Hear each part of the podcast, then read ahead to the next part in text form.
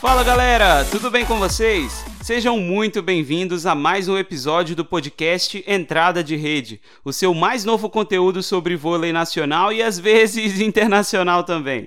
Meu nome é Hugo Araújo e é um prazer estar mais uma vez aqui com vocês. Se é a primeira vez que você chegou aqui nesse podcast, seja muito bem-vindo. Junte-se à família que está crescendo cada vez mais. Aos poucos a gente tem se tornado uma rede bacana aí de compartilhamento de informação, de união, falando sobre o melhor esporte do mundo mundo que é o voleibol, não é mesmo? Gente, no episódio de hoje a gente vai dar o nosso habitual giro internacional, falando sobre os nossos brasileiros no exterior, sobre o que eles têm feito, sobre em quais clubes eles vão jogar. Hoje tem muita notícia bacana aí. E no giro nacional, a gente vai falar sobre Campeonato Paulista. Né? Nas, nas, próximas semanas começam aí os outros estaduais, mas a gente sabe que o Campeonato Paulista hoje é o estadual de maior relevância, né? Por ter o maior número de equipes que vão participar da Superliga. Enfim, a gente sabe que é um campeonato que tem uma importância muito grande, né? É o primeiro campeonato que acontece, então os olhos é, do Brasil todo acabam se voltando para ele. Então a gente vai falar hoje das finais do Paulista, né, que foram definidas. É, algumas partidas do masculino já, já aconteceram e do feminino vão acontecer essa semana ainda, mas a gente vai falar sobre isso um pouquinho mais tarde. Gente, vamos lá. Vamos começar com o vôlei internacional. A gente tem nesse nosso giro internacional de hoje o oposto Evandro Guerra de Casa Nova. O Evandro, ele não foi contratado por nenhum dos times aqui do Brasil e ficava, né, uma expectativa muito grande nos fãs. Eu sou um deles, né? Eu sou fã do Evandro, do, do quanto ele joga, do jogador e da referência que ele é, né? Campeão olímpico, a gente já sabe de toda a carreira do Evandro. Já jogou fora, já jogou no Japão, já teve aí passagens internacionais importantes, mas a gente ficava esperando, né, o anúncio de onde ele iria jogar, de qual equipe ele iria defender.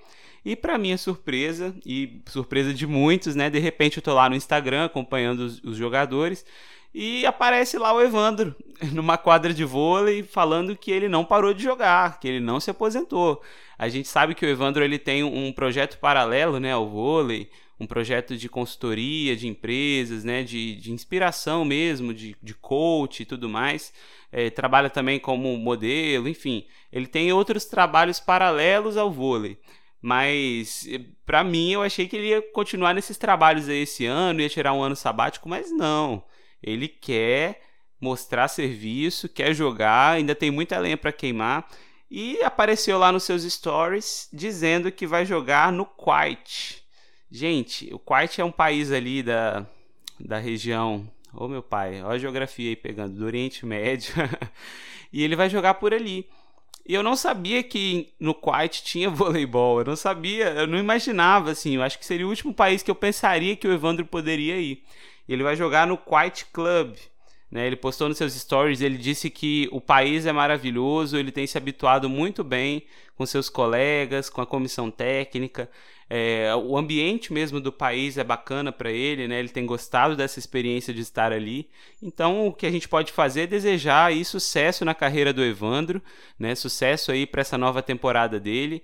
É, de acordo com, com as últimas temporadas, enfim, com o que a seleção tem mostrado, se desenhado, eu acredito que os opostos que vão para Tóquio serão Wallace e Alan, pelo que tem se desenhado a seleção, pelo que o Renan tem, tem é, contribuído, né, tem feito, tem analisado, estudado. Então, não sei. Mas o Evandro tá ali. Ele quer mostrar que ele está ali. Se chamarem, eu tenho certeza que ele vai e vai abraçar essa oportunidade com unhas e dentes. Então, não sei, né? Ele quer Tóquio? Acho que todos querem, né? Jaqueline já disse isso. E quem não quer? Então, boa sorte aí para ele nessa temporada. Que ele faça uma excelente temporada ali no Kuwait. É, livre de lesões, livre de problemas e que tudo dê certo para ele. Vamos agora virar a chave um pouquinho, falar de Liga Italiana. Né? Na Liga Italiana, acho que da Liga Italiana vem as nossas principais notícias do nosso giro internacional de hoje. É, a primeira delas é apontar o destaque da ponteira Lana, né, que estava no Minas na temporada passada, na Série A2. O time dela jogou é, contra. Gente, eu não vou conseguir falar os nomes aqui. É Martinhaco, jogou contra o Martinhaco. O time dela é o Marinhano. Marignago, né? Que com GN, eu já aprendi que no italiano a gente põe NH, então é Marignano versus o Martignaco. Né? O, o time da Lana começou perdendo o jogo, né? De 2 sets a 0 mas virou, conseguiu a virada, né? Depois no 15 a 8 definiu ali no tie-break a sua vitória e a Lana foi a maior pontuadora da partida. Ela fez 25 pontos, 21 de ataque, 3 de saque e 1 de bloqueio. Então é bacana ver as nossas brasileiras indo lá para fora, tendo oportunidade de brilhar, tendo oportunidade de jogar como titulares e aproveitando essas oportunidades. Então, muito sucesso para Lana, né? Se esse podcast um dia chegar até ela, Lana, que você faça e continue fazendo, na verdade, uma ótima temporada aí pelo seu clube. Parabéns para Lana aí, gente. É, e a principal notícia do nosso giro internacional de hoje, não é a última notícia, mas a principal que a gente quer já antecipar é a contratação da levantadora Ananda. A Ananda, gente, Ananda Marinho, essa mesma que estava no Praia Clube, que foi campeã com o Praia Clube lá em 2018, né, campeã da Superliga. Ela foi contratada para substituir a Lloyd no casal Maggiore. Gente, quando eu soube dessa notícia essa semana, eu fiquei tão feliz pela, pela Ananda, tão feliz porque ela é uma levantadora muito promissora, muito boa, né? Ela tem uma qualidade técnica que a gente sabe que que é visível, né? Muitas vezes ela substituiu a Claudinha, ela ganhou a titularidade ali da Claudinha nessa disputa saudável do Praia Clube. Então a gente vê que ela tem um potencial muito grande para ser trabalhado, né? Ela vai crescer bastante lá fora, eu acredito. E foi uma notícia assim que me surpreendeu bastante. A gente sabe que a Lloyd, que seria levantadora do casal Maggiore nessa temporada, né, capitã, tem uma história com o clube totalmente identificada ali com o projeto. Ela engravidou, né? Então o, o, o casal Maggiore preferiu afastá-la de uma vez, né? Preferiu é, permitir que ela retornasse aos Estados Unidos e tivesse todo o seu período de gestação ali tranquilamente. Porque tem algumas jogadoras que continuam ali na temporada, né? Até onde dá, elas continuam. Quem não lembra, por exemplo, da Camila Bright, né? Quando engravidou, jogou a final da Superliga com alguns meses de gestação. Então, é, é claro, com acompanhamento médico e tudo mais. Mas assim, tem jogadoras que continuam, né? Jogando até onde dá. Só que o clube preferiu é, dar esse tempo para Lloyd. A gente sabe que a Lloyd né, defendeu a seleção americana até um, dois anos atrás. Então, como eu já falei, que ela não tinha muito tempo para descansar, né? Era acabava a temporada de clubes, ela ia para a seleção. Acabava de seleção, ela voltava para os clubes. Então, não tinha muito tempo para descansar e o marido dela também jogador de vôlei ficava nessa mesma é, nessa mesma correria né? Nesse mesmo nessa mesma rotina. Então é muito complicado para os dois conciliar tempo enfim é o que ela falou no Instagram dela. E o casal Maggiore preferiu então deixar a Lloyd ali nos Estados Unidos, tendo a sua gestação tranquilamente, e foi atrás, foi em busca de outras levantadoras. De acordo com a imprensa italiana, a gente não tem como afirmar isso, nós não confirmamos isso com a jogadora. É, o casal Maggiore foi atrás da Nayane, né? Foi ali atrás, perguntou se ela queria rescindir o contrato com o Osasco para jogar ali no casal Maggiore. Pelo que nós ficamos sabendo através da imprensa italiana, ela não aceitou, né? A, a Nayane preferiu ficar aqui em Osasco, preferiu jogar a temporada pelo Osasco, ficar aqui no Brasil e não foi. Então saíram em busca de outras levantadoras. Alguns nomes foram cogitados, como a Maria Alejandra, levantadora da seleção colombiana, né? uma levantadora da Eslovênia, se eu não estou enganado, foi cogitada também. E aí eles foram atrás dessas levantadoras, pelo que a imprensa italiana falou, mas chegaram até a Ananda. Onde estava a Ananda, gente? A Ananda estava na Romênia, defendendo uma equipe da Romênia e foi chamada e agarrou essa oportunidade. Né? Eu não sei como aconteceu, houve a rescisão de contrato, mas eu não sei se foi amigável, se não foi, enfim, isso não nos interessa. O que interessa para a gente aqui comentar é a oportunidade que a Nanda vai ter agora. Ela vai ser a principal referência ali no levantamento em um time da Série A, da série principal do campeonato italiano. Então, assim, é uma oportunidade de ouro para ela mostrar né, uma vitrine e tanto. O campeonato italiano é uma vitrine maravilhosa para qualquer jogadora, Rosa Maria que o diga. Né? Então ela ganhou essa oportunidade, acredito eu, que muito, muito dessa oportunidade, né, dessa do casal Maggiore chegar ao nome dela, foi por causa da, da própria Lloyd, né, que já trabalhou com a, a Ananda. É, o ano que a Lloyd foi levantadora do Praia Clube, a Ananda era sua reserva, então a Lloyd viu ali a qualidade que ela tem, o esforço, o empenho que ela tem ali nos treinamentos, e a própria Rosa Maria também. A Rosa Maria que jogou com a Ananda no Praia Clube, eu não sei se ela jogou com a Ananda em outras oportunidades, né? Porque essas jogadoras têm uma carreira pregressa aí muito extensa, a gente não sabe, né? É, com quem elas já jogaram. E aí a, a Rosa Maria também deve ter dado o aval dela. Não, a Ananda é uma boa levantadora, ela treina treina, ela se esforça, ela é uma jogadora consistente. E aí o casal Maggiore chegou, apresentou ela, né, num jogo válido ali pela rodada do italiano, onde o casal Maggiore ganhou. E aí apresentaram a Ananda como a nova levantadora. A gente deseja muito sucesso para ela, muito sucesso nessa nova jornada, nessa caminhada. É, que Deus abençoe aí a sua temporada, a temporada do Casal Maggiore, né, que é a nossa equipe favorita de muitos torcedores aqui do Brasil. Por quê? Porque a Rosa joga lá e agora porque a Nanda joga lá também. Então a gente torce muito para o casal Maggiore fazer uma excelente temporada, chegar o mais longe que ele pode. A gente sabe que no italiano tem equipes aí com investimentos astronômicos, né? Vídeo Conegliano, Vídeo Novara, né? A gente tem aí equipes com patamar acima do patamar do casal Maggiore. Mas é o que a gente fala, né? No papel é uma coisa, na prática é outra. Na, na minha visão, hoje, essas equipes estão um pouco à frente das outras no, no cenário ali italiano, né? Conegliano, Novara, o, pró o próprio Busto, que surpreendeu né, na Supercopa. São equipes que estão um patamar acima, um patamar à frente. Mas isso não impede de forma nenhuma que o casal Maggiore surpreenda dentro de quadra. E é o que a gente espera com a chegada da Ananda. Então, Perdão, gente. Muito sucesso para ela e tudo de bom aí para a carreira da, das duas, enfim, de todas as jogadoras ali do campeonato italiano. Parabéns aí para Nanda por, por essa oportunidade. A gente espera que ela aproveite. Vamos lá então, gente. Mudando um pouquinho a chave, a gente tá, vai agora para a Turquia, falar um pouco de Liga Turca. É, a gente sabe que o Vakif Bank teve algumas atletas e alguns membros da comissão técnica é, infectados pelo coronavírus, né? Foi algo que aconteceu, enfim, ficaram aí algumas rodadas sem jogar. O time, né, quase todo foi infectado, enfim, foi bem complicado esse período, né, para o Vakif, esse período de paralisação, mas todas as jogadoras retornaram, todos os membros da comissão técnica retornaram, né, para fazer os jogos que ficaram para trás. E o Vakif estreou com vitória, né? Nessa terça-feira, né, dia 6, é, as comandadas do Guidetti levaram a melhor sobre o Galatasaray. É, foram, foi 3 a 0 um jogo tranquilo, 25 a 16, 25 a 21 e 25 a 22 foram as parciais, e esse jogo foi válido pela quarta rodada do campeonato turco. Então o Vakif disputou só três partidas e teve esse problema do coronavírus, né, o Covid, que atrapalhou as atletas ali a continuar, enfim, continuarem, darem sequência na temporada delas.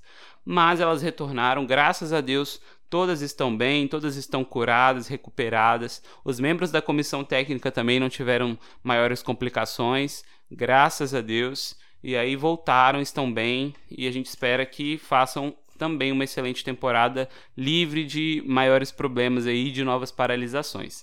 Virando a chave, a gente vem falar de vôlei nacional. Finalmente a gente fala de vôlei nacional. Tem alguns assuntos bastante interessantes para a gente comentar aqui no Vôlei Nacional. Mas aproveitando que a gente falou do, do Covid ali com o Vakif Bank, a gente vem dar duas notícias não tão legais. A gente começa o Giro Nacional agora falando da notícia de dois atletas brasileiros reconhecidíssimos que estão com Covid também. É, o primeiro deles é o Bruno, levantador da seleção. O Bruninho é, que joga ali pelo Taubaté, nos exames de rotina que eles fazem, né? Para quem não sabe, os clubes hoje precisam seguir um protocolo estabelecido pelas federações é, estaduais, estabelecidos também pela Confederação Brasileira de Voleibol, que é a CBV, de fazer testagens, né, de, de Covid de tempos em tempos. Então o Bruno juntamente com o Taubaté, faz essas testagens né, de tempos em tempos e foi constatado que ele estava com coronavírus. Né? Todo o resto do Taubaté também foi testado. Assim que, que viram que o resultado do Bruno foi positivo, né, eles refizeram o teste em todo mundo. Né, e aí o, o do Bruno deu novamente positivo, é, e, do, e, dos outros atletas do Taubaté deu negativo, graças a Deus. Bruno foi afastado, ele segue em casa na quarentena, se recuperando. É, ele deu notícias né, para os fãs, enfim, para todo mundo que acompanha o trabalho dele. Postou lá no Instagram que ele está bem. É, ele teve alguns sintomas bem leves, assim, de resfriado, né, de dor de cabeça e cansaço e tudo mais. Só que hoje ele, ele já coloca que ele está 110%, né? Já está se exercitando, já está ali não perdendo tempo.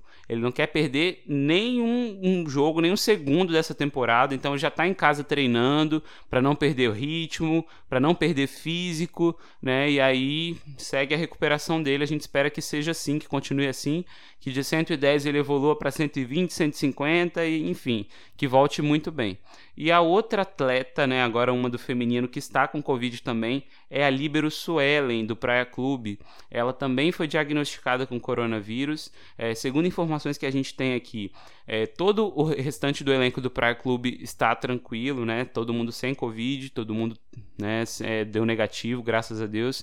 E a Suelen foi afastada e também está bem, também vai se recuperando bem com sintomas leves. Se Deus quiser, vai ser isso até o final do período de quarentena e ela vai voltar e jogar, enfim, fazer o que ela sabe fazer de melhor que é jogar vôlei. Então, melhoras aí para os dois, que tudo aconteça da melhor forma possível para os dois, né? Recuperação aí 100% para todo mundo.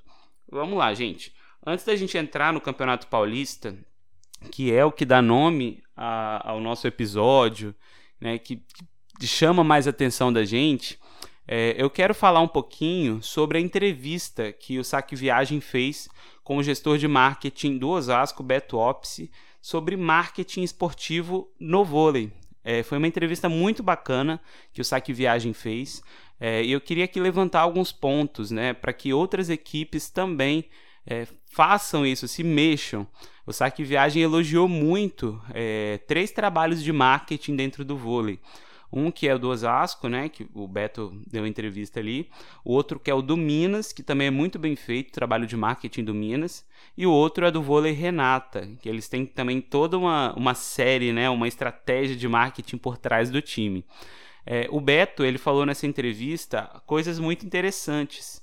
Ele disse que o esporte hoje, é, e em muitos eventos maiores também, ele é secundário se você for comparar com todo o resto que vem por trás quando você fala em marketing, tá, gente? A gente sabe que o mais importante ali é ter as jogadoras, sem as jogadoras não tem time, né? a torcida também não, não, não vai aparecer para ver nada, enfim.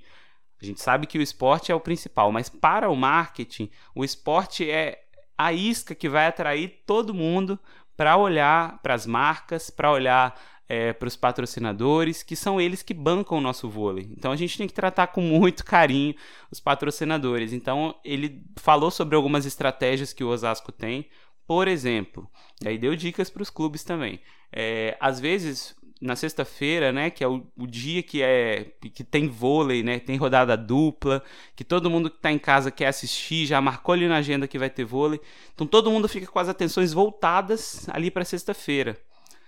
E às vezes tem três jogos no mesmo horário, quatro jogos, né? Nós passamos por isso na temporada passada. Temporada passada, para quem não sabe, todos os jogos da Superliga foram transmitidos.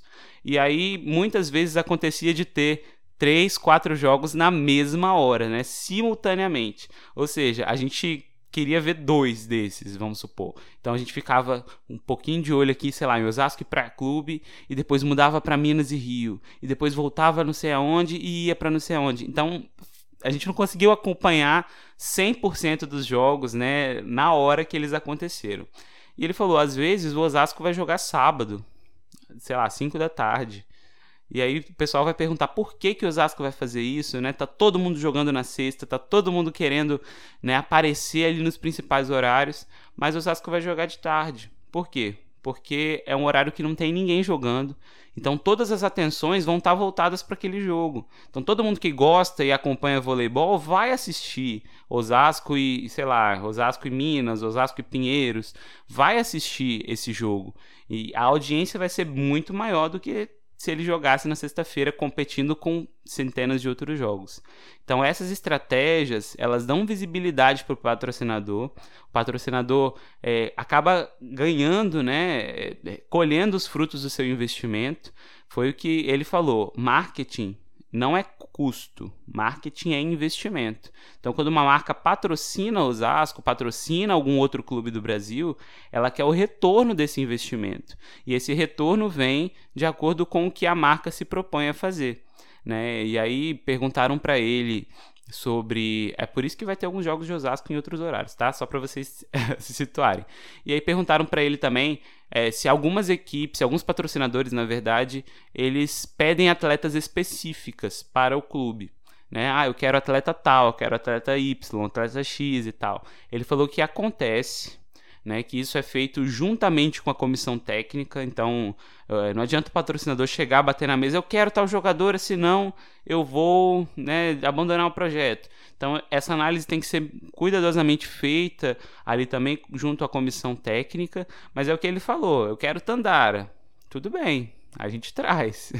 Mas quem patrocina é você, você que vai ter que nos ajudar aí financeiramente para trazer a Tandara, a gente vai fazer esse esforço. E aí a, a, o patrocinador vai, né, tira um dinheiro. Por quê? Porque são jogadores que chamam a atenção é, da mídia, né? Chamam a atenção do, dos, dos fãs do vôlei. Então, uma Tandara, uma Jaqueline, por exemplo, hoje, são jogadoras que têm muita relevância nas redes sociais, né? Que, influenciam bastante pessoas. A Jaqueline chegou a um milhão de seguidores agora.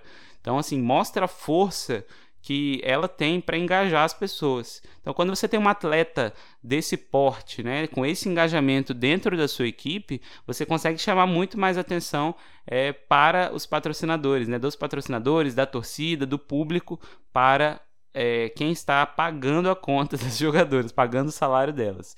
Muito bacana ter esse ponto de vista também. E aí ele falou também que, que um dos anos atrás dos, dos projetos de Osasco, quando a Nestlé ainda patrocinava, a Nestlé queria mostrar, né, através da sua marca, que o jovem tem vez. Então criaram-se muitos projetos de jovem aprendiz, de estágio e tal, falando que de trainee, falando que a, a Nestlé tinha essa preocupação com o jovem, de trazer o jovem e tal. E aí pediu que o time de Osasco é, trouxesse atletas mais jovens. Foi aí que surgiu a Zene, né, a levantadora Gabriela Zene, e o, tantas outras jogadoras mais jovens dentro daquele elenco de Osasco, que estava acostumado a ser um pouco mais velho, né, entre aspas, com jogadoras mais experientes. E aí foi quando eles trouxeram é, essas jogadoras. Então o patrocinador, ele pede algumas coisas sim, né? Mas ele espera esse retorno. E ele disse que, que com relação a resultados, todo mundo quer ganhar, mas esporte só um ganha, gente. Então não pode esperar. Se a gente for esperar que só o time que ganha tem patrocínio, infelizmente a nossa Superliga vai acabar. Né? Na visão dele, foi bastante interessante. É, esses outros clubes surgirem agora, né, os, os, clubes mineiros principalmente, com investimentos maiores, é, disputando né, de igual para igual, enfim, às vezes em patamares superiores aos, ao, Osasco e Rio, por exemplo. É, foi bacana surgir porque mostra que outros projetos também estão se consolidando. Né, e mostra uma competitividade, né? Então a Superliga começa a ficar mais interessante. Então é, é bacana ver é, como que pensa, né? Como que pensam os departamentos de marketing por trás dos clubes. Né? Alguns projetos menores, o marketing é feito pela própria empresa que patrocina e não por alguém dentro do clube. Então, muitas vezes isso acaba ficando meio que terceirizado, né? O clube não tem muita, é, muito que fazer ali no marketing. Então, foi bacana essa entrevista. Se você não acompanhou, Vai lá no YouTube do Saque Viagem se você se interessa mais por esse assunto. Eu quis trazer aqui os pontos principais para a gente entender como é que funciona os bastidores ali do, dos patrocinadores. Para mim foi muito interessante, perdão de novo, essa entrevista. E, e, eu pude acompanhar e pude ver por que, que o jogo de Osasco contra Valinhos, por exemplo, aconteceu no sábado. Foi por conta disso. por conta dessa questão dos patrocinadores, né, de, de mostrar, de ter visibilidade. Achei muito bacana essa entrevista. Mas vamos lá. Pulando essa parte aí agora, a gente vai falar de Paulistão masculino. As semifinais foram definidas, né? aconteceram alguns jogos nessas últimas rodadas e é, a gente tem quatro semifinalistas, os quatro semifinalistas que a gente já esperava, né? E enfim, eu queria, assim, vou falar uma torcida pessoal, eu queria que o SESI estivesse entre esses quatro. Vou adiantar para vocês aqui que o SESI, infelizmente, não está entre esses quatro é, semifinalistas. O SESI, que tem uma equipe muito jovem, né, uma equipe que foi rejuvenescida. A gente viu ali que no primeiro jogo o Murilo jogou de ponteiro, né, para apoiar mais os meninos. É, no, no, segundo jogo em diante ele jogou de líbero, né? Voltou ali para sua posição que ele já defende há algum tempo. Então voltou a ser líbero. O SESI com uma equipe que deu trabalho, deu muito trabalho aí para equipes e projetos mais é, antigos. Tá? Então, assim, não foi assim uma lavada, ah, vamos pisar nos meninos e tal, vai ser muito fácil. Não foi. O SESI ele tem margem para evolução. Os meninos subiram do juvenil agora, mas eles deram muito trabalho. Então, os quatro semifinalistas aqui, sem mais delongas, são Taubaté, Campinas, Vôlei e Veda City Guarulhos. Né? Esses quatro são os semifinalistas. E como ficou o cruzamento aí das semifinais? Ficou Taubaté e Vedacity Guarulhos. Taubaté que foi o primeiro colocado na fase de classificação e o Vedacity Guarulhos que foi o quarto. E Vôlei 1 Itapetininga versus Campinas, né? Vôlei Renata Campinas. O Campinas ficou ali na segunda posição e o Vôlei 1 na terceira posição. Então vão ser esses dois confrontos, né, que vão acontecer.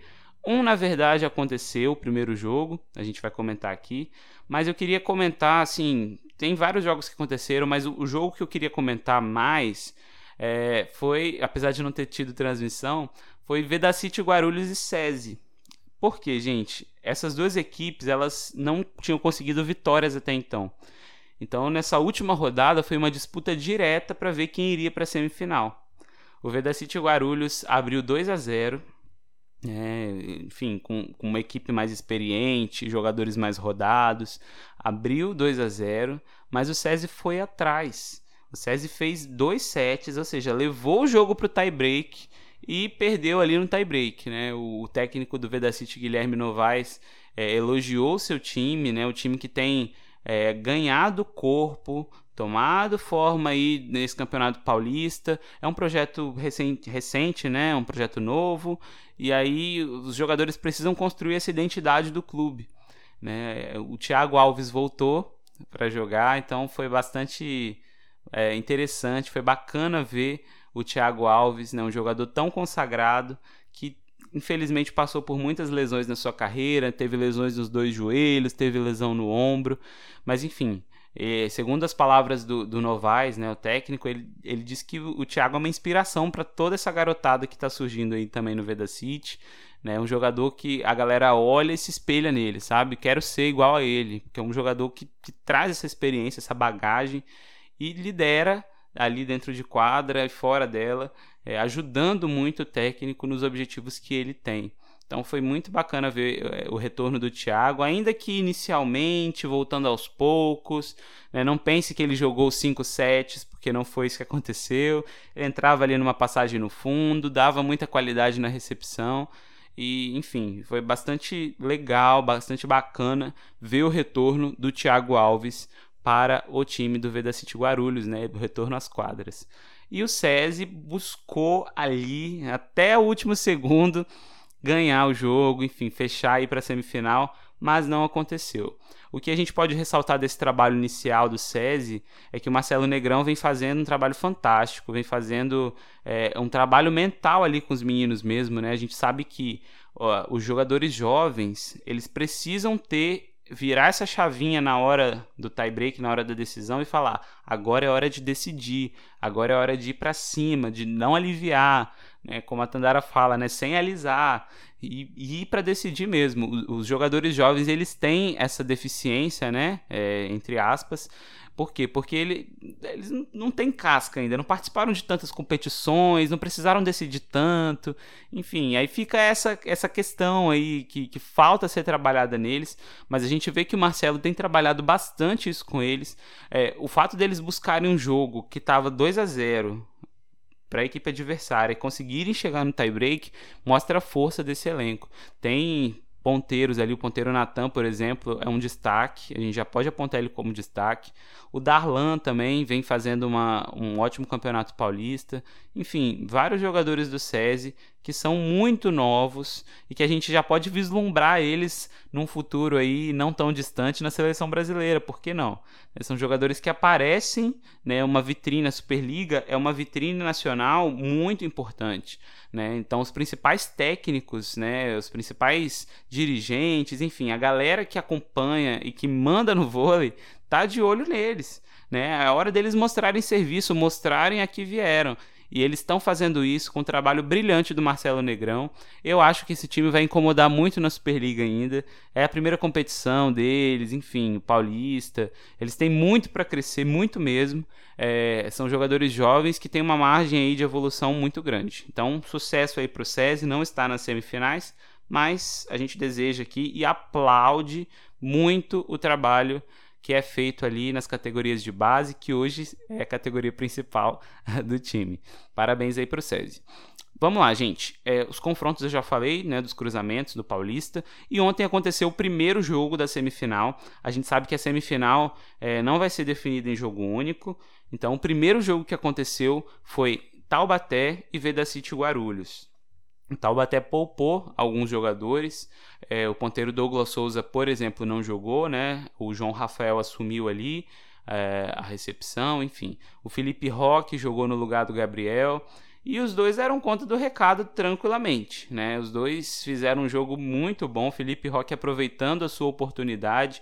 Eu achei que o Felipe Roque seria o titular né, nesse, nesse início de, de, temporada, enfim, no Paulista e tudo mais. Só que o técnico, né, o Weber, ele tem trabalhado, é um técnico argentino muito experiente, muito consistente, consciente do, do, seu trabalho, um técnico que exige bastante, até onde a gente teve informações, técnico muito lúcido, sabe? Ele sabe quem tá jogando bem, ele sabe quem tá melhor no time e ele põe, ele faz as trocas. É um técnico muito bom. A gente pode ver ali o comando dele, ele tem um time nas mãos e isso é muito bacana.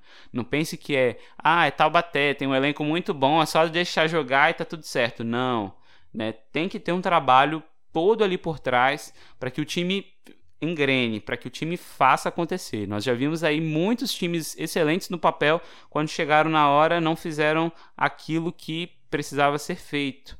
Né? Então a gente vê aí que o técnico precisa ter o time nas mãos, organizar, saber as peças que tem, saber mexer e fazer acontecer. Então a gente viu ali é, o trabalho do, do Weber, muito bacana. Todo mundo jogou, foi um 3 a 0 tranquilo. O Vedacity Guarulhos teve uma baixa muito grande, que foi o levantador Sandro, né, que está machucado. É, eu ainda não sei o grau dessa lesão, espero que não seja nada de grave, que ele possa retornar aí o mais breve possível. Mas o Sandro, a gente sabe da excelência, né, da qualidade que ele tem é, no seu principal fundamento, que é o levantamento, né, obviamente. Então é um jogador que dá uma qualidade incrível para os times onde ele joga, já jogou no Cruzeiro, enfim, a gente já falou da carreira dele aqui. Então, melhoras aí para o Sandro e melhoras aí para o Veda City Guarulhos, que eles consigam chegar nesse equilíbrio, né, nesse nível, nesse patamar que o, o Guilherme Novaes tanto procura e tanto espera. Né? Então, o Taubaté passou tranquilamente nesse primeiro jogo. A gente vai ter hoje, né, hoje, eu acho que é hoje, galera. Depois, enfim, a gente informa no próximo episódio, a gente faz essa análise. Vai ter Campinas e Vôlei 1 Itapetininga, que é uma semifinal bastante interessante. Né? O Campinas não jogou bem contra o Taubaté, foi um jogo que a gente achou que ia ser um jogo emocionante e tal. E o Taubaté passou tranquilamente assim pelo Campinas, né? Impressionante é, como o Taubaté tá forte nessa temporada. E eu esperava um pouco mais do Campinas nesse confronto, que é um confronto assim que uma possível final, foi uma possível final antecipada. Então eu esperava mais esse confronto, desse confronto e não foi o que aconteceu. Então o vôlei 1 aí ganha um espaço que pode ser perigoso para o Campinas. Essa semifinal vai ser interessantíssima de acompanhar.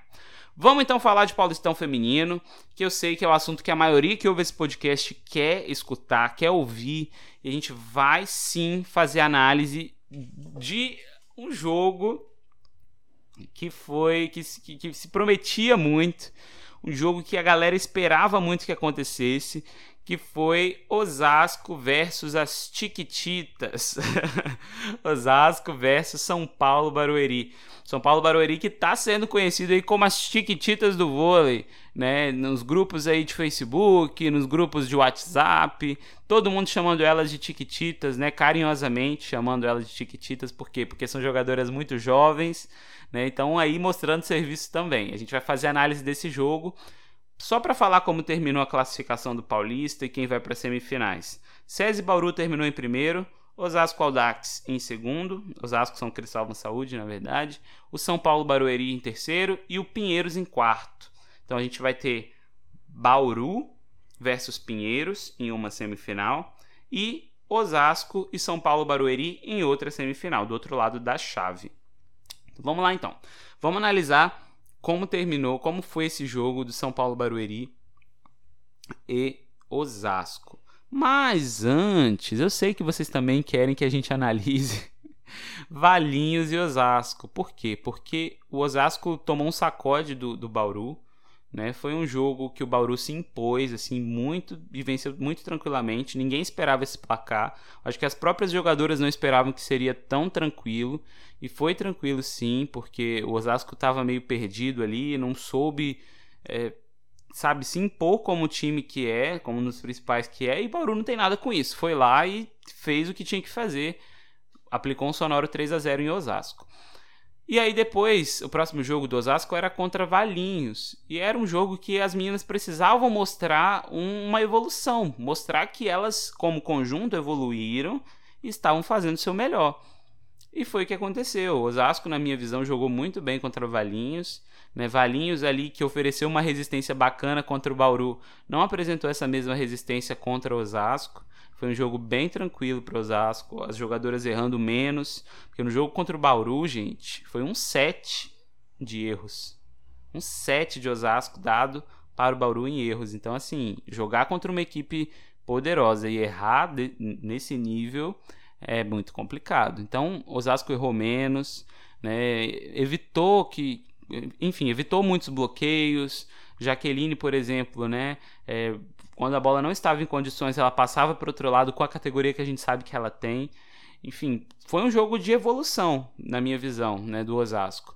E o Valinhos ali buscando, querendo se classificar, tendo a oportunidade contra o Pinheiros, não conseguiu se classificar, o Pinheiros se classificou. Mas é um trabalho que tem que ser enaltecido também. É, o Valinhos vai disputar a Superliga B, então a gente espera que as, essas jogadoras tenham muito sucesso. Elas enfrentaram é, três das principais, né, quatro, vamos dizer, das principais equipes do país e, poxa, vai ser uma excelente preparação para a Superliga B. Eu acho que o Valinhos vem forte na Superliga B, inclusive.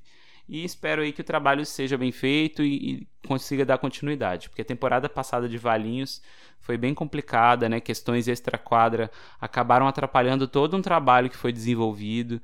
Então a gente espera que nessa temporada ela se dê melhor. Né? O time parece estar mais à vontade em quadra, parece estar mais feliz, né? as jogadoras tendo oportunidade de mostrar serviço e a gente deseja sucesso.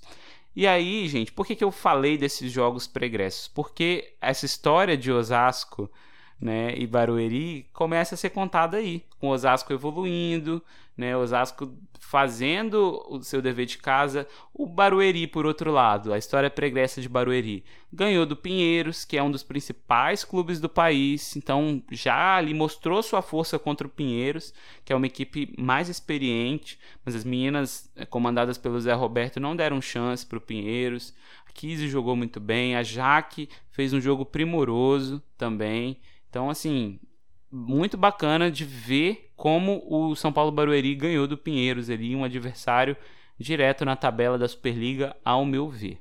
E aí jogaram contra Bauru. Bauru também, assim como fez com o Osasco, não tomou conhecimento, né? jogou, ganhou tranquilamente das meninas comandadas pelo Zé Roberto, das Tiquititas.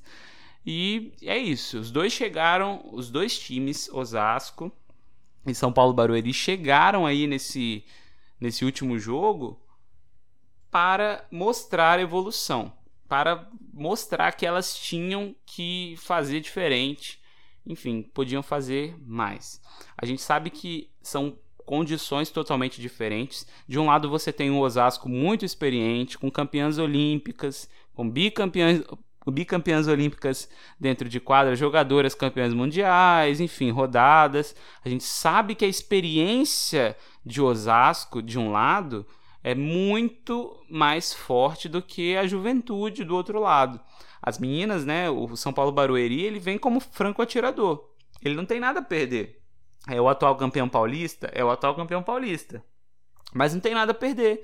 Né? São jogadores que estão ali para mostrar o seu melhor, querem evoluir, querem jogar de igual para igual, sim, mas elas não têm responsabilidade nenhuma, não, não foi dado é, a elas a, a responsabilidade vocês têm que ganhar, vocês são obrigadas a ganhar, até porque o nível de investimento dos dois projetos é muito absurda a diferença, né? É muito absurda a diferença. É, o salário, acho que de uma jogadora ali pagaria tranquilamente é, boa parte da estrutura do, do time do São Paulo Barueri, né? Então, assim, a gente vê que pesa essa questão financeira, essa diferença de investimento. E aí a torcida, né, os vôlei fãs inflamados, falando que Osasco precisava ganhar, porque senão, né, mostraria um atestado de incompetência e tudo mais. Do outro lado, muita gente torcendo pelas Tiquititas, fazendo ali a torcida ferrenha. E aconteceu esse jogo ontem, né? E foi um jogo que a gente não esperava é, que acontecesse dessa forma. Por quê? Porque logo no início nós já tivemos algumas surpresas. É, por exemplo, a Jaqueline e a Bia não estavam em quadra. Quando a gente, quando eu vi lá que, que as duas não estariam em quadra, eu falei, uai, será que o Osasco está dando ritmo às, às jogadoras que estão no banco? Como é que é? E a gente ficou sabendo que a, a Jaqueline sentiu o pescoço. Né? No jogo passado contra Valinhos ela já tinha sentido né, uma lesão aqui no pescoço. E a gente sabe que a Jaqueline teve uma lesão muito complicada na cervical. Isso tirou ela do Pan-Americano, por exemplo, né, de Guadalajara, quando o Brasil foi campeão. Quem não lembra, né? Jaqueline com aquele colar cervical, aquele negócio que fica no pescoço, torcendo ali pelo Brasil. e as meninas lá dando um show vencendo Cuba naquela final histórica.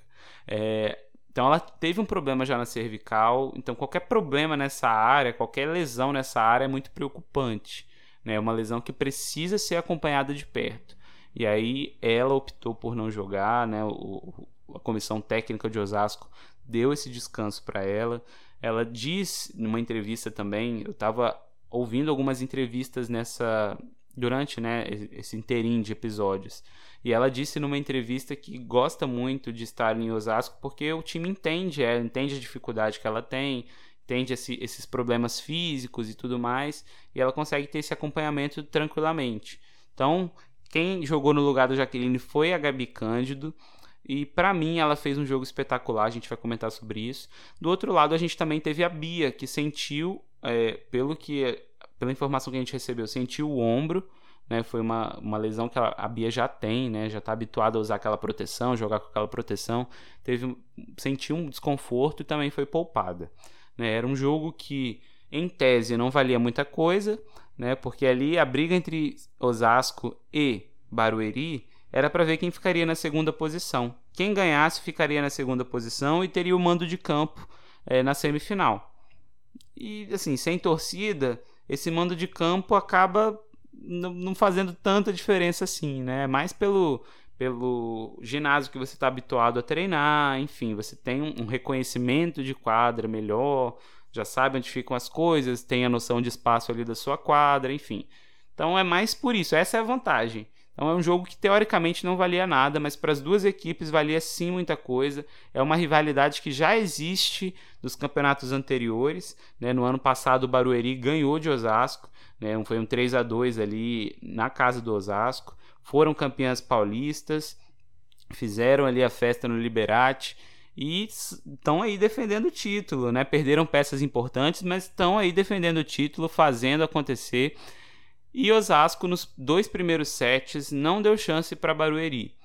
É, Osasco jogou, mostrou a sua força. A Gabi Cândido, na minha visão, né? Muita gente criticou, ah, ela não tá atacando muito e tal, não sei o que. Mas na minha visão, a Gabi Cândido fez um jogo muito bom, muito bom mesmo. Segurou ali a marimba na recepção. É, a Jaqueline a gente viu, eu não sei se por conta desse desconforto, no jogo passado ela não fez bo um bom jogo na recepção, e ela é uma jogadora reconhecida por isso. E a Gabi Cândido hoje, muito, ontem, né, na verdade, muito à vontade, fez um jogo primoroso na recepção, atacou bem, Roberta também jogou muito bem. Enfim, um time nos dois primeiros sets jogou como um time que tem um investimento maior, sabe? Fez valer essa diferença de investimento. E aí, no, pelo lado do São Paulo Barueri, a recepção não estava funcionando, a Jaque, né, levantadora, não estava muito precisa, a Kizia não estava virando muita bola. E aí o Zé Roberto, sabendo do elenco que ele tem nas mãos, né, do excelente técnico que ele é, Muita gente pode meter o pau no Zé Roberto falando de panela, falando de muitas coisas, mas eu acho que é inquestionável a qualidade técnica que ele tem. Então, ele sabe quais jogadoras ele tem à sua disposição, quais são as principais características delas também. Então, ele tá ali para fazer acontecer, fazer mexidas, fazer, enfim, fazer o que ele sabe fazer de melhor. É... e foi o que ele fez. Ele trocou a levantadora e a oposta, né? Então saíram Jaque e Kizzy e entraram a Kenya, levantadora, e a Lohaina, que é oposta. Gente, no terceiro set, as meninas fizeram, jogaram de igual para igual com o Osasco e jogaram à frente do placar. Né, durante toda a parcial, elas ali à frente do placar. A Lohana entrou muito bem, virou muita bola. Foi uma, uma jogadora assim que era referência ali do, do Barueri, sabe? Jogou muito bem. A Naemi a gente viu também que deu uma crescida quando o time começa a atacar, eu já percebi isso na Naemi. Ela é uma excelente líbero, né? Inquestionável o, o futuro que ela tem. Espera mesmo que ela esteja ali na seleção. Uma jogadora ex excepcional. Só que quando o time começa a definir, a Naemi cresce também, né? Eu acho que todo mundo vai crescendo, vai aparecendo, vai se desenvolvendo ali no jogo. Foi muito bacana ver a Lohana tendo essa oportunidade vindo do banco e fazendo uma partidaça. Né? Uma partida muito boa dessa oposta jovem e muito promissora que foi a Lohana. Esse foi o terceiro set.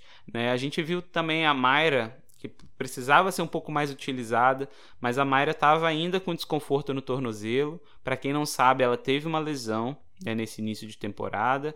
A gente comentou sobre essa lesão nos episódios anteriores. Se você ainda não ouviu, passa lá, dá um play no episódio 4, no episódio 3, que a gente vai falar um pouco sobre essas lesões é, que aconteceram nas jogadoras. Enfim, gente, é, ela não estava bem, ela não estava confortável. A, a, ela atacou algumas bolas, fez recepções, passes na mão, enfim, jogou o que ela podia jogar. Ela estava ali como capitã, sendo a referência do, do time, só que dava para ver no semblante dela que ela estava desconfortável. O, o, tornozelo é uma região muito complicada quando você volta. É, eu também falei disso nos episódios anteriores. Eu tive uma lesão complicada no meu tornozelo, né? Eu sou jogador amador. E aí, para voltar, até você ganhar confiança, se acostumar e tudo mais, é muito difícil. É uma região muito sensível que qualquer coisa você fica ali meio, meio que né, com o pé atrás. Então, assim, Mayra, põe a tornozeleira, pelo amor de Jesus, pelo amor de Deus, ponha essa tornozeleira, jogue com tornozeleira. Eu não sei porque que essas jogadoras ainda insistem em não colocar a tornozeleira, em jogar sem. Então, assim, se alguma jogadora está me ouvindo, algum jogador está me ouvindo, amador ou não, ponha a tornozeleira, gente. Não joguem sem, pelo amor de Deus. Um colega meu recentemente teve uma lesão também de tornozelo, pisou no pé, né, do outro, enfim, torceu. Graças a Deus não foi nada grave, mas isso me dá uma, uma aflição, porque eu já passei por isso, precisei fazer fisioterapia, sei como é que é complicado. Então, ponha uma tornozeleira. Esse foi, enfim. Vamos lá. Saindo desse momento emocionado, vamos para o quarto set, onde Osasco voltou a jogar bem voltou a decidir. É, vamos falar de jogador por jogador. E aí fechou a parcial, fechou o jogo e o Osasco ganhou das Tiquititas, né? vamos falar de jogador por jogador. A Roberta fez um jogo muito bom. Eu tenho aqui nas minhas mãos Eu tenho, vou procurar rapidinho que a gente acha em dois palitos. A distribuição da Roberta foi muito boa. Que eu posso falar sobre o, o que ela jogou é, é que distribuiu para todo mundo. Tandara foi a maior pontuadora. Então vamos lá, vamos falar aqui sobre uh, os pontos. Roberta fez 3 pontos, sacou muito bem, bloqueou muito bem. Tandara, 26 pontos, maior pontuadora do jogo. Gabi Cândido com 10.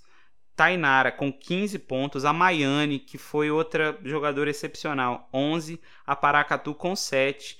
E a Líbero Camila Bright. Entraram Nayane e a Jaqueline entrou para sacar, fez uma boa sequência e fez até um ace. Então a Jaqueline saiu com um ponto também, apesar de não ter jogado muito, né? Entrou ali só para fazer um fundo de quadra e um saque. É, no time, pelo lado de Osasco aqui, a gente tem a Tandara voltando aos seus melhores ritmos, ao seu melhor ritmo, aos seus melhores dias, é, atacando muito bem, é, como a gente já espera da Tandara. Então foi bacana demais ver ela retornando. A Maiane trancou a rede, impressionante que a Maiane jogou também ontem. Jogadora muito vibrante, com muita garra é, foi bastante interessante ver essa distribuição da Roberta. Você vê, você vê pela quantidade de pontos que nenhuma jogadora ficou sobrecarregada. E a gente espera né, que isso se mantenha na temporada. Por quê? Porque a gente não quer ninguém lesionado. E pelo São Paulo Barueri, é, a gente teve a Jaque, levantadora, a Diana com 4 pontos, Mayra com 6, Kizzy com 3, Lorena com 2, Karina com 8. É, entraram também Lohana, que fez 19 pontos, a Kenya, levantadora, com 7 e a Dabiela com 1 ponto. Então a Kenya fez 7 pontos, mais do que muitas atacantes do São Paulo Barueri. Bolas de segunda, bloqueio, saque. É uma jogadora que mostrou personalidade. Mas a gente vê aí, se você tem uma levantadora com mais pontos que as principais atacantes, com principal, né, o tripé ali de São Paulo, quer dizer que alguma coisa não funcionou, que foi o ataque. Então a gente espera aí jogos mais emocionantes nessas semifinais, Pinheiros e Bauru ver, e Osasco versus São Paulo Barueri nas semifinais, que acontecem já essa semana na sexta-feira. Vai ter cobertura, obviamente, do podcast no próximo episódio. Então é isso, gente. É, a gente encerra hoje o episódio agradecendo a você que nos ouviu até aqui pedindo para que você acompanhe nosso trabalho nas redes sociais, no arroba entrada de rede e agradecendo no Instagram, né, gente? Entrada de, arroba entrada de rede. E agradecendo a vocês. É, tenham uma ótima semana, saúde, paz, o resto a gente corre atrás. Excelente semana para todo mundo e fiquem com Deus.